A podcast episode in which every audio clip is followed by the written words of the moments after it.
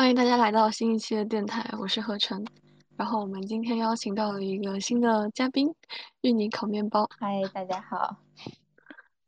嗯，芋泥烤面包是之前是在北京语言大学读的，然后现在是到法国做了交换。然后我们是初中的同学。对，我刚还在跟他说。我怕等一下出出口就是诺诺，然后他就说没有关系。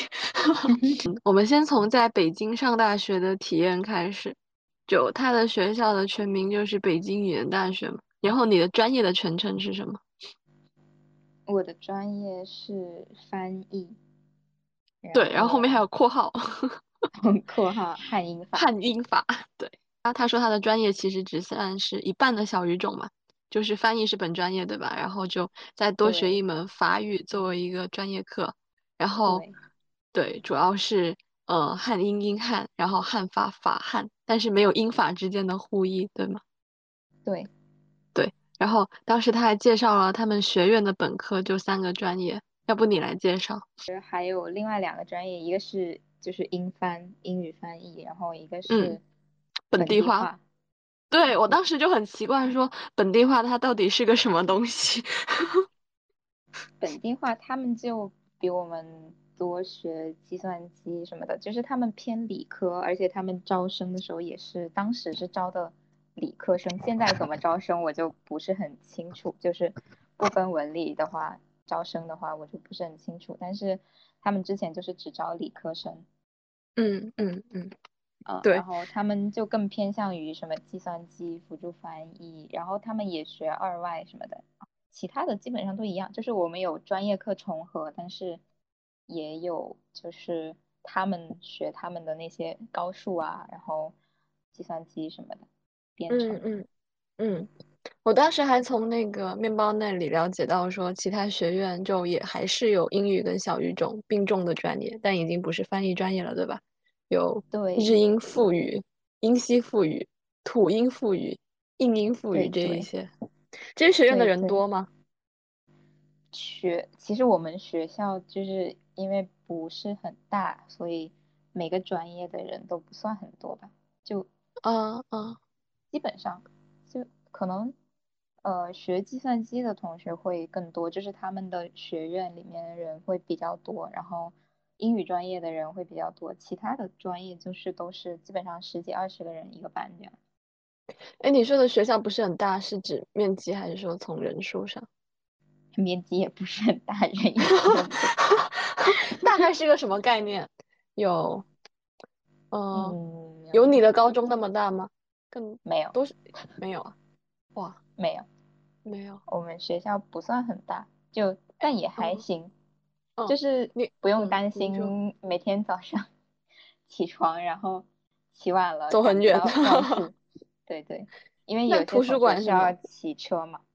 嗯，就是有些图书馆的资源会不会很紧张？就如果学校就是不是很大，还好吧，因为也有些人去那个空教室自习什么的。哦，哎，你们学校附近还有什么学校？我们学校附近。有矿大，矿业大学，大，然后有北林，北理，北京理工，嗯，北林，不不是，北京林业，北林，对对，哦，北林，北林，那你们就是还是在学院路上，对对，学院路上，然后清华什么的，北大什么的，就挺近的，嗯，北外、人大这些都都不算远，嗯嗯，对。对我，我当时我当时比较震惊的是，这个本地化居然是学计算机。就当时面包还跟我说，就不仅是需要很高的语言能力，而且还有那种信息技术应用能力啊、项目管理能力啊，就是那种复合型人才，对吧？对，我感觉。因为本地化是，对，因为本地化它会像让我想起那个什么中国化，就是我会以为说是 学一些比较中国化的东西，然后把外面的东西引进来。对，就就区别还是还是挺大的。对。对，他们是其实是软件软件界面的本本地化这个概念，对，哦，就走计算机辅助翻译这个路，对，它是从反正是有是之前软件界面上的，就是感觉是这个层面上的本地化这个意思。哦，对。然后我当时还问了说，他们学校除了语言之外还有别的专业吗？然后得知他们学校居然还有艺术学院。是的，其实，语言类学校都很多了，语言类学校就都是不只有语言专业，就我同学在北外，他们也不只是有呃语言专业，就有还有很多别的。哦哦，然，后我们学校的话就是有音，乐学，对，有他们艺术学院有学书法的，学绘画的，有学声乐的，各种乐器，对，还有声嗯，乐的。古琴、二胡、琵琶，然后信这科院，些都有。信嗯，科的话就是学呃那个计算机嘛，对，就学他们最开始进学校好像是大类，就是大家大一的课都是一样，然后大二是分流，就是有不同的专业可以选。嗯嗯嗯嗯嗯，对对，然后他们有一个比较有特色的专业就是语言智能，语言智能，因为我们学校嗯，不就是语言类学做语言，就是专嗯门搞了一个计算机和语言结合的嗯一个就语言智能这个专业，好像还蛮不错的。嗯，对，听起来听起来挺好的。对，对，当时当时还讲了那个人文学部，就你们，学校最好但是我们的专业。学校现在已经不是，就是它已经分开了，就分成了不同的学院，就是他们人文拆成了各哦个学院。对，然后我们学哦，校是有一个呃汉语国际教育，汉语，对，汉语国际教育这个专业是很好的，就是嗯，它是它现在是单独出来一个什么教育学院还是什么什么什么学院，我具体的不是很清楚，就是拆出来一个学院，然后文学院就就是汉语言专业，嗯嗯嗯，然后。还有新闻，新闻国际新闻，传播，对对，他们有学国际新闻传播，然后还有新闻学，政治，新闻学，对，国际政治，然后金融类的就就经济类的就有有金融专业，然后国贸这些，嗯嗯，然后我们学校好像还有一个新专业是心理学，哦，你们学校还有做心理学，哦，还蛮丰富的。对，对，就理科类的会相对少一些。嗯，呃对，但是其实也很多理科的同学学语言，哦，对对对，然后你们还有经济学、网络跟新媒体。对，有嗯这些。嗯，然后当时为什么会选择这个专业？选这个专业。那我记得应该是你一直就对语言非常感兴趣。对，确实这是一个比较重要的原因。然后另外一个就是分数啦，高考分数出来之后就，我基本上报的都是因为想学语言，所以我基本上报的前报在前面的学校全都是跟语言有关的，然后啊报的专业也基本上都是语言类。哦哦哦，是的。对。哎，然后像你们这样的就业方向，就除了做翻译，然后还有一些是会去做什么？其实很多啦，就是出路很多。就是如果你要留在这个圈子里的话，就多数是语言服务类的工作。就是你不只可以当翻译啊，你还可以就是做其他的什么，就是在外企有有在外企做什么对外的那种那块的服务的。反正就是语言服务类的，是如果你要留在这个，就是走这一条路一直走下去的话，就是这样。然后或者搞研究，有一些就是，嗯，比如学翻译学啊，学什么英美文学、法国文学、什么文学什么的，就搞研究或者当大学老师。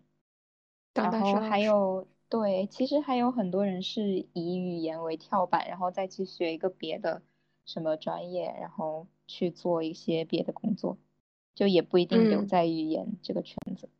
对，我认识一个在南开大学读阿拉伯语的女生，她就辅修了一个旅游学的一个一个专业。就嗯虽然我也不是很清楚她具体以后会去做什么，但嗯，大我舍友致就是，他有一个嗯舍友，她的妹妹就是学的日语，然后辅修了金融什么的。啊嗯。然后在这个法语的学习体验是怎么样？可以跟大家分享一下哦，可能还有一个就是小侦探会经常问的问题，就是关于这个，呃，学语言类的这个就业率的问题，会不会觉得这是一个比较，对，就业率？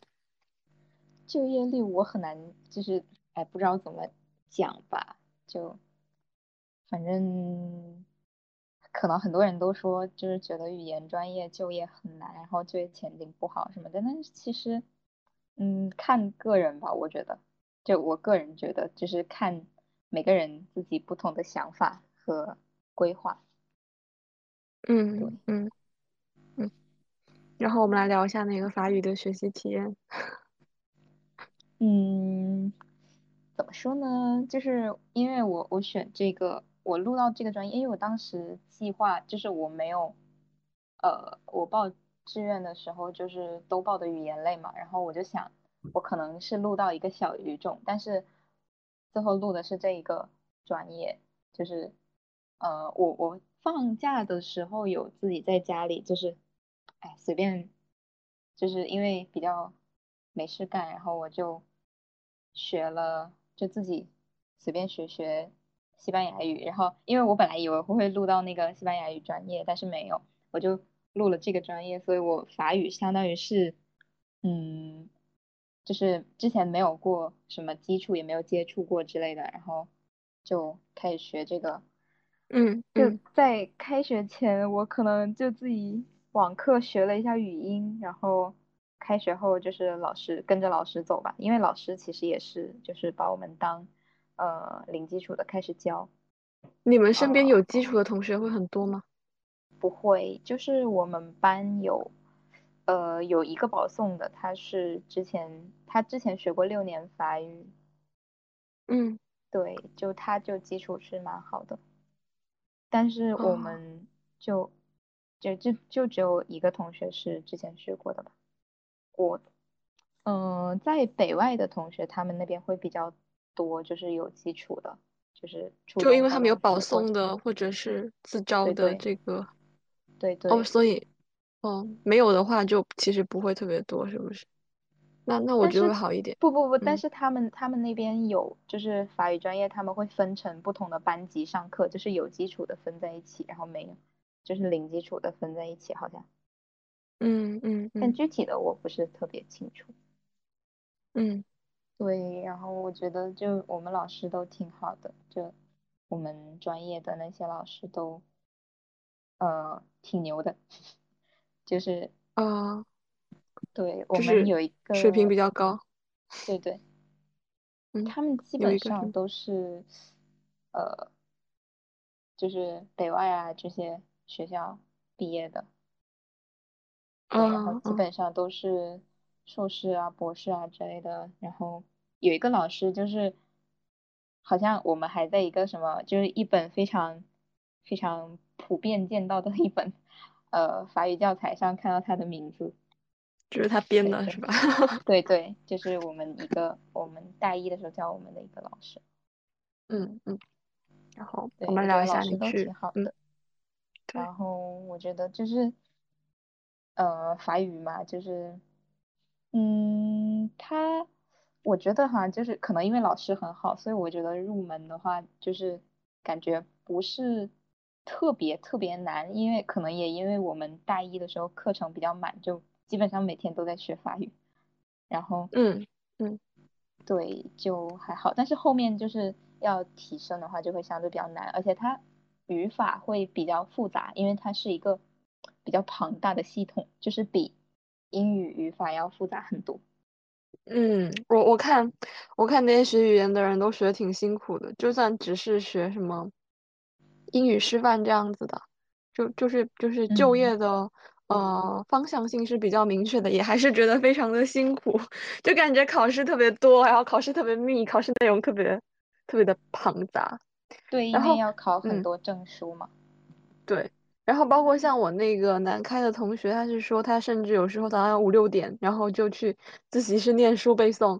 这个是你们的一个常 态吗？还是说，哇，听起来觉得好努力，差不多，但我没他这么早，这么早，就是，呃，我们啊？也就是大一的时候，大一大二的时候，就是会会先到教室里，就是还没开始上课的时候，因为我们基本上都是早八，然后天天早八，嗯嗯然后会先到教室里。嗯，七点七点多会先到教室里，就是先老师说他没来的时候可以先读一会儿，然后就大家都在读，嗯就嗯读课文。然后我们大二的时候，呃，还要背课文什么的，就是老师上课会查。嗯嗯。然后你你可以给大家介绍一下，就是你去交换的这个项目，还有你去交换的这个学校，还有这个地区吗？我们学校有跟其他学校，就是跟不同的国家的那些学校有，就是协议什么的，所以就，是有很多交换项目。然后，就类呃，似于这个可以出去的人，这个百分比是多少？我们我们这个专业是整个专业都可以出来的，但是因为疫情嘛，所以就有同学选择不出来，然后有同学选择出来。哦，可以选择不出去是吗？然后可以，你们这些绩点换。算会不会很麻烦？就是出去之后我们大三，我们出来的时候，大三这一年好像是不算在，就是，呃，成绩是不算在那个，就是不计算，呃，在综测，我不懂，反正就是据说是不算的，那这样子岂不是少嗯，了一年？就是少了这个时间，还是说你这个课后面得补回来的？就学不用啊，他校的？就算，不不不，他就算两年，就算前两年的，然后在在在学校留在学校的同学，我还不知道他们现在要怎么计算，我也不懂，哦哦，就常态应该。是大家都出去的是吧？对对对对，就是本来应该是大家都出来，然后哦，就这一年应该是都不算，就是只要你在这边能，就是你上的课必修选修就嗯呃都能，就是有效学时达到规定的学时，然后嗯，那些课都能就是考过就可以。哦，就是不看具体的成绩，就看通过，是这样对，差不啊？多，因为我们到这边来还呃大家上的课也不一样嘛，所以嗯嗯嗯，是的。然后你去的这个大学叫什么呢？叫蒙彼利埃第三大学。就嗯，应该没太听过。对，就是我觉得可能国内就是对于法国的学校会了解比较少吧，就除了除去那么一两所之外，而且我刚才看你朋友圈，发现你发的朋友圈都已经锁上了。对，我是三天可见。对，你你们你们这个学校是在哪一个区域呢？我们这学校在南南法。南法。对，然后，嗯，对我具体也不是很懂，要不就你来介绍说你在那里的这个交换的生活。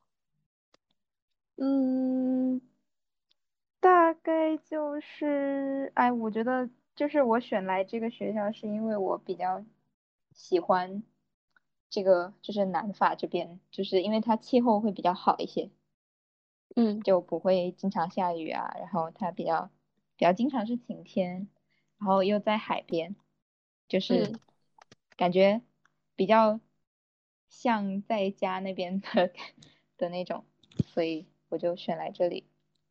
而且嗯它城市比较，就是它相当于是一个比较小的城市嘛，然后呃，就是感觉生活节奏也会比较就是缓，然后人都挺好的，嗯。对然后我看到你还是去了挺多地方去玩的，就对。前一，段时间就因为他们这边上课就是上一段，然后有一段假期这样子，所以就是之前去了尼斯，嗯然嗯后去了几个小镇，就嗯附近的小镇，就是去嗯玩。嗯，我感觉，蒙蒙彼利埃应该也是不错的，就阳光之城嘛，而且它自己也是一个第八大城市，对不对？也算是一个工商业中心了，就也不能算特别小吧，呃，其实挺小的，因为挺挺对对你，反正 就不知道怎么说，就它真的，虽然说它是它是第八大城市，但是它就是 真的，嗯，就是跟国内的大城市相比的话，它真的就是算很小的。是小镇。我之前查了对这个大学就，我记得他说他是跟英国的剑桥、牛津和德国的呃哥廷根大学齐名的大学，然后嗯，就我也不知道，就？看到这么一段介绍，对我也不知道，因为因为在国内好像就是可能国内就是去法德留学的人也不是特别多，就大家比较多的还是会把没有，我只知道我只知道这个大学是就是比特拉克的母校，就是哦那个文艺复兴之父，就是以前学历史的时候学到的那个。哦。我看到他的全球排名是二百一，不过这是二零一八年的数据，就说那个我还，嗯嗯，嗯不是吧？这我样子吗？感觉它排名是不是很高，我感觉，因为他是比较古老的大学，哦，就是它是历史比较久的一个大学。不过这个榜单也不是很一样，那个是 US News，就是它是法国第八，全哦，球二百一，然后嗯、在在那里的生活费用是怎么样的？就是生活费啊，就是我觉得，嗯，在这个城市是还行，但是其实比起国内会，就刚来的时候会有点不习惯，就感觉东西都挺贵的。就你看欧啊元的数字都挺小，但是其实你脑子里想想，换算一下人民币就啊，肉疼，这东西为什么 这么贵？对，对，就但是现在其实也就习惯了，因为即使它那么贵，它是生活必需品，你也得花，就没嗯，办法。对对。我觉得很多想要去法国留学的人，就除了学费之外，可能也会考虑这个生活成本的问题。就，哎，你们你们是住，宿舍还是？倒是还好，我觉得。对他他是他好像，我们这嗯，边我们学校有宿舍可以申请，然后你是住在宿舍吗？对，我们都申请了哦，你们是几人间呢？一人间，舒服啊。一人间，单间啊？哇就一个人住。哇，这这好舒服。很舒服，那个那个房间面积大概有多提大？前体验独居生活。不知道哎，二二几平？哦，没，可能没有，可能没有这么大，哦，你你可以拿你，十十几你可以。拿你高中的那个住的宿舍的大小，然后给我描述一下，大概跟它大小的相比。这个 感觉哈，跟高中宿舍应该差不多大哦，可哦，能高中那个宿舍可要住六个人，就十几，我觉得十几平吧，十几平。大概吧。嗯嗯嗯，对，对，反正你一个人住挺挺舒服的。是啊，就很有个人的生活空间。然后，对，我有一些同学也，是出去，体验。对，租房子，给我们的小侦探，分享。嗯，哎，你你说，你先说。嗯，但是，但是做饭就比较麻烦，因为我们申请的是房间的这种，就是房间里面没有厨厨房，就是没有做饭的地方，我们嗯，要去公共厨房，就是每一层楼有一个厨房，去那做饭。哦哦，是哦，哎，但，是你们那边点外卖方便吗？有没有这种东西？有有外卖，但是就挺贵的。哦，是这样，对，而且他们这边都是基本上都是西餐了，就比较少点外卖吧，都是是的。自己做。那边的外卖啊，这边那边的 WiFi 什么的信号好吗？就网络之类的。挺好的，我现在用的就是 WiFi，就是我们住居住区这个地方有无线哦，网络。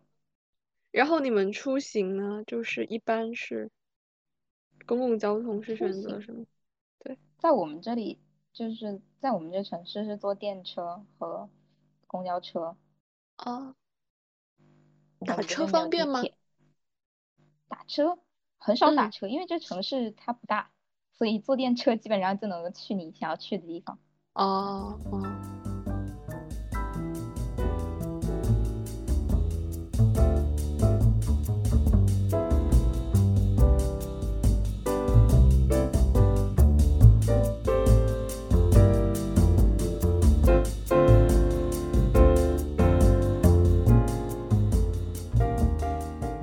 我最近在看那个《老友记》的第一季，就我记得是初高中的时候，老友记，老友对，初高中的时候就已经一直有人跟我说他这个很好看，我当时是真的是耐着性子看了好几集，我当时 get 不到，你知道吗？我当时并不能明白这些这些美剧之中的笑点，就感觉很无聊。这是他们的梗对，我当时都不明白为什么他们电视剧这其实但是么拍的。就我记得二零年的时候吧，二零年我还在哦，豆瓣上面标注说我是那个 get 不到好看在哪的人。然后二一年的时候，我当时是已经追完了《生活大爆炸》的全部，然后小希尔顿他不是就是他正在嗯，拍嘛，就已经看到无剧可看了。然，后我看到了那个《老友记》第一季，然后我突然就觉得啊，太好了，我看下去了，我不是剧荒的人了。然后就很快速的在在期末考那一周之前就已经把第一季都给看完了，就觉得很好对，看。其实我觉得，嗯，嗯，你说，就是学语言一个非常有趣的点，就是你也可以学着学着，你就会发现，你看那些剧，你就懂那些梗了。嗯嗯嗯嗯，对。我觉得，我觉得他们的那种，他们就是有点类似于情景剧还是怎么样，就不是那种很有高潮的，比如说像中国电视剧那样有一个集中的矛盾爆发。我之前是不太能 get 到这种对，细致的日常里面就比较温馨，然后这种节奏的剧。然后后来看完《生活大爆炸》之后，就很喜欢和很习惯这个模式了，之后就反而觉得这种没有很大的冲突的那种小日常里面就很有梗，然后特别能够戳你的那个神经，就觉得说很下《老饭。友记》是真的超级经典。对对对，就很下饭。我我每一天，我之前是喜欢就是在食堂吃的，我后来都是把饭打到宿舍里面，然后美美的打开我的 iPad，然后开始播放，这一定要开始播了，我才能吃得下。然后我在考试的时候，在前面考的还不是很紧张的时候嘛，我还在想说，嗯，我今天就不要看老友记了，我就一边复习一边吃饭。然后我发现，哎，这个饭吃的不香啊，那还是要香香的吃饭，然后快速的吃饭，吃完饭之后再复习，然后就还是会一边看那个老友记。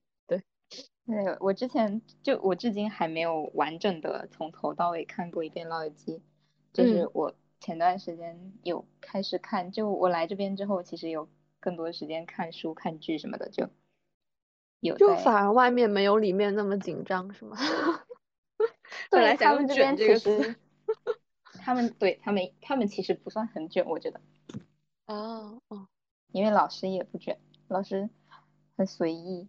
嗯我们之前有有一有一节课就特好笑，就是我们那个老师他也没有告诉我们，就有一门英语课，老师也没有告诉我们说他今天不来了，然后就是他应该是临时决定不去上课了，然后我们大家就在教室里等，然后等了好久，上课时间过了，过了十几分钟，然后就有同学站起来，然后往外走，然后我们就问他们，就是我们几个中国学生就问他们说。可以走了吗？老师也没说他不来，然后那些学生就说这是他们法国这边呃从高中开始就有的一条什么不成文的规定，就是十五分钟，就是上课时间过后十五分钟，老师如果不来，学生有权利离开。我就是哇，好神奇的哇，规定。对，然后我们就嗯嗯对大家都走了，然后下一节课，下一周的下一节课老师来了，他说我上周突然有事儿就没来，然后没通知大家。啊，嗯，还还挺挺有意思的。这要放在你的对，高中，估计已经被开除了。对，就是我就是来这边的话，可以感受到很多你之前从来都不知道的事情，就是经历一些嗯有意嗯，思的事情。对。然后嗯、呃来聊一下你推荐的那个电影，就刚才说一人一部嘛。我看到你写出来的是那个，我有好多，就是对，看电影和看剧。如果看剧的话，哎，我觉得如果你喜欢情景剧的话，你可以就是把《老友记》看完之后，你再去看一个呃《老爸老妈罗曼史》。对，中文翻译应该是这样。呃，有有些有些翻译成《老爸老妈浪漫史》，就我我来搜一下。它的英文哦是 How I Met Your Mother，就是哦，我对我搜到了，九点一分也是挺高的。那个也嗯超级好玩，就是他是呃开头是一个爸爸，就是爸爸在讲述说我是跟两个孩子讲述说我是怎么遇到你们妈妈的，然后就开始了那个故事。就就这样一嗯，个开头，然后都是在一，个回忆的那种视角里面吗？呃不是，他是直接在那个故事场景中的，他只是开头的时候就是呃出现两个孩子坐在沙发上，然后爸爸在跟他们讲，呃，就是说我是今呃孩子们，今天我要跟你们讲，就是我是怎么遇到你们妈妈的，然后就开始了那个他之前的那些故事。哦，嗯，对他主要是在就是呈现那几个人的故事，其实跟《老友记》有有一些相似之处。哦，好不，过有些有些人就其实 get 不到点，就是比如说我有一个同学，他非常喜欢《老友记》，他就是从第一季到第十季全都看完了，每一季都嗯看完了的那个。然后他就去试着看了一下，就我跟他说这个剧，然后他去看嗯了一下，他说他说他看着看着就会不由自主带入《老友记》，就没有办法看下去这个剧。对，但对是我有时候，觉得嗯，对，可以尝试一下，可以尝试一下，因为我觉得这个也蛮经典的，而且也挺适合就磨耳朵啊什么的。哦，对。对，然后我自己最近在看的就是呃实习医生格雷，那个也超级精彩，因为我很喜欢医疗剧这种。它居然有粤语哦，版，对，神奇，就嗯是它还有从呃，就是它开头和结尾那总是会有，就是女主角她会说说一段话，然后我觉得它开头和结尾的那些话真的都非常的精彩，嗯就是嗯嗯她会根据这一集的一个，比如说某一集他是讲跟责任有关，然后他就开头他就会说。呃，什么 responsibility is 什么什么什么，就说一段，然后然后就开始这个故事，然后这个故事其实里面就会发生一些事情，是跟这个围绕着这个词展开，然后他到最后结尾的时候，他就会根据这些故事，根据这些发生的这些事情，然后去总结出一段他对于这个呃责任这个的理解，嗯嗯嗯，就而且那个女主的声音超级好听，所以我很喜欢这个剧。啊，我也是个声控，对，我很喜，欢很喜欢这个剧。好的，那我们啊，今天的这一期电台就差不多到这里。然后，嗯，如果大家有什么关于语言或者是呃关于法国的想要问他的问题的话，就可以在评论区给我们留言，然后我会转达给他。嗯，好的，啊、谢谢诺诺今天来就是参加我们的录制，那我们就，先到这里，嗯，拜拜。拜拜。